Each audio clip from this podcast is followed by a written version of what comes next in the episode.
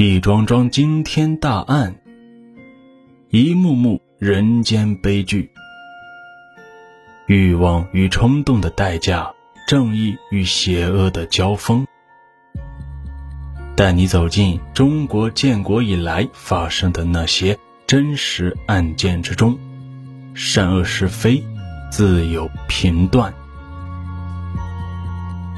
欢迎收听《大案纪实》。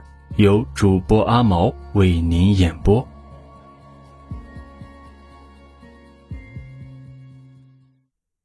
二零零五年，湖南省岳阳市华容县消防人员在清理一起火灾现场时，发现了一具尸体。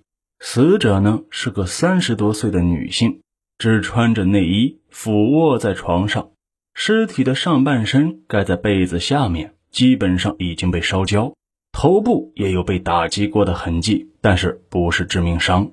床上的被子掀开之后，有断成两截的菜板和散落的啤酒瓶碎片，在卧室的地面上也有散落的啤酒瓶的碎片。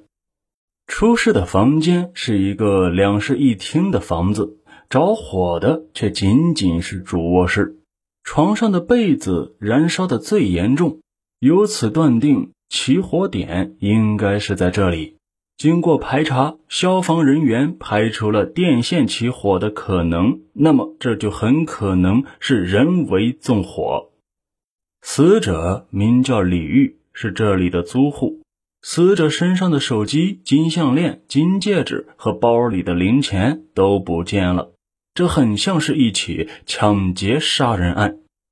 消防员在救火的时候破坏了现场，没能提取到脚印、指纹等等，门窗也没有被破坏的痕迹，也没有发现撬压、攀爬的痕迹。消防员赶到的时候，门是从里面锁上的，是楼上报警的房东帮忙用钥匙打开的房子。房东名叫于华培，就住在死者李玉的楼上。他说：“他晚上起来撒尿，看到房子里面是浓烟滚滚。一番查找，发现浓烟是三楼上来的。当时已经是凌晨一点左右了。案发时，中心现场所在的四层小楼周边正在进行拆迁改造。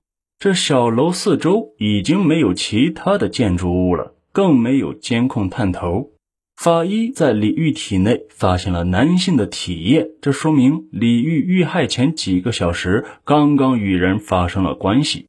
可是李玉的丈夫带着十岁的孩子远在湖北老家，平时也只有李玉一个人住在华容县打工。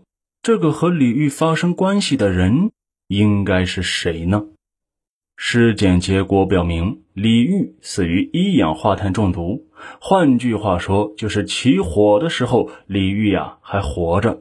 现场有散落的玻璃、啤酒瓶的残骸，李玉的头发里也有玻璃残渣，李玉的脖子上还有被掐过的痕迹。这表明，凶手很可能是把李玉打晕之后再纵火的。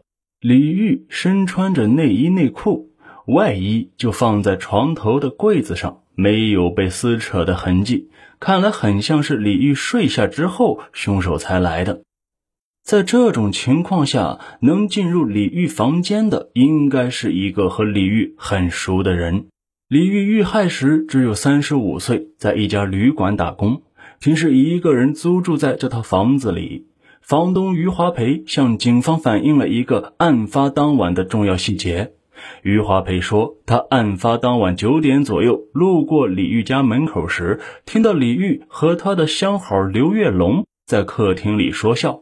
因为余华培之前见过刘月龙，所以能听出他的声音。但是，当警方找到做棉花生意、在当地小有名气的刘月龙时，刘月龙却一口咬定根本不认识李玉。而且案发时他正在家里和老婆睡觉，可刘月龙的老婆却说案发时刘月龙并没有在家里，这就很可疑了。又经过一番询问，刘月龙才说出案发那晚他真实的去处。原来那天晚上，他和几个朋友在赌博，怕说出来之后被公安机关给处理。但是呀，他确实和李玉发生过几次关系，之所以不说，是怕家里人知道这事儿。经过核实，有人可以证明，案发当晚刘月龙确实是在和朋友打牌。那么说明，房东于华培可能故意说了假话。难道是房东在故意转移视线？而且余华培说，发现火灾是因为房间里的浓烟滚滚。可是根据案发现场的情况，楼下火灾的烟并不会直接进入楼上的房间里。那余华培是怎么发现楼下失火的呢？这时，警方又得到一个消息。案发之后，余华培把自己的一个存折交给了一个一楼的老太太保管，还说警察肯定会来调查。余华培案发时六十五岁，一直单身。案发前两个月，他把租来的房子转租给了李玉，自己搬到了三楼。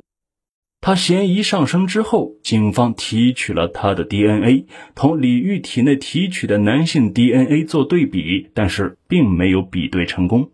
余华培也对转移存折的行为进行了解释，说是他和李玉存在着两性关系，害怕警方查到他会对他的财产进行查封处罚，所以他才把存折给转移了。虽然案发当天和李玉发生关系的不是余华培，但是这并不能排除他杀人纵火的嫌疑。警方继续摸排李玉身边的熟人朋友，不断的提取 DNA 做比对，终于在一个月后找到了另一个与李玉有性关系的人。这个人叫孙健，是个屠夫，在华容县肉食商店工作。他是在案发的当天下午和死者发生的性关系。接下来的审讯工作也遇到了同样的难题。孙健是一口咬定自己案发当天并没有去过李玉家，对于李玉的被害，他自己并不知情，而且那天他们也不是在出租房发生的关系，而是在旅馆里面。警察找到了旅馆老板，证实确实是有个男的来开了房。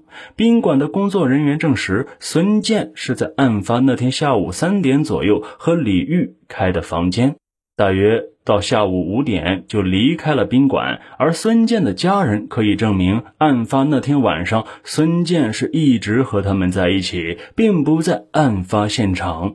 孙健的嫌疑有所下降。案发以来，侦查员都是围绕着李玉的社会关系展开调查，但是一个个嫌疑人都被排除，而李玉的房东余华培身上的疑点却是越来越多，尤其是余华培对他是如何发现起火的描述，一直是无法说服侦查员。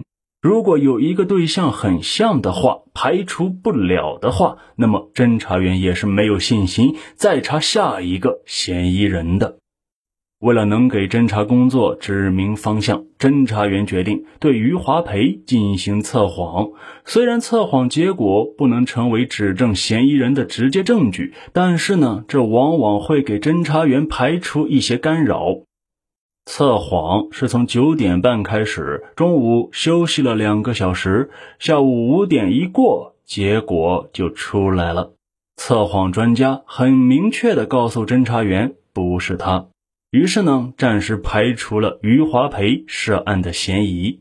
这样，侦查员必须调整案件的侦破方向，重新梳理案件的线索。更多精彩，下集再说。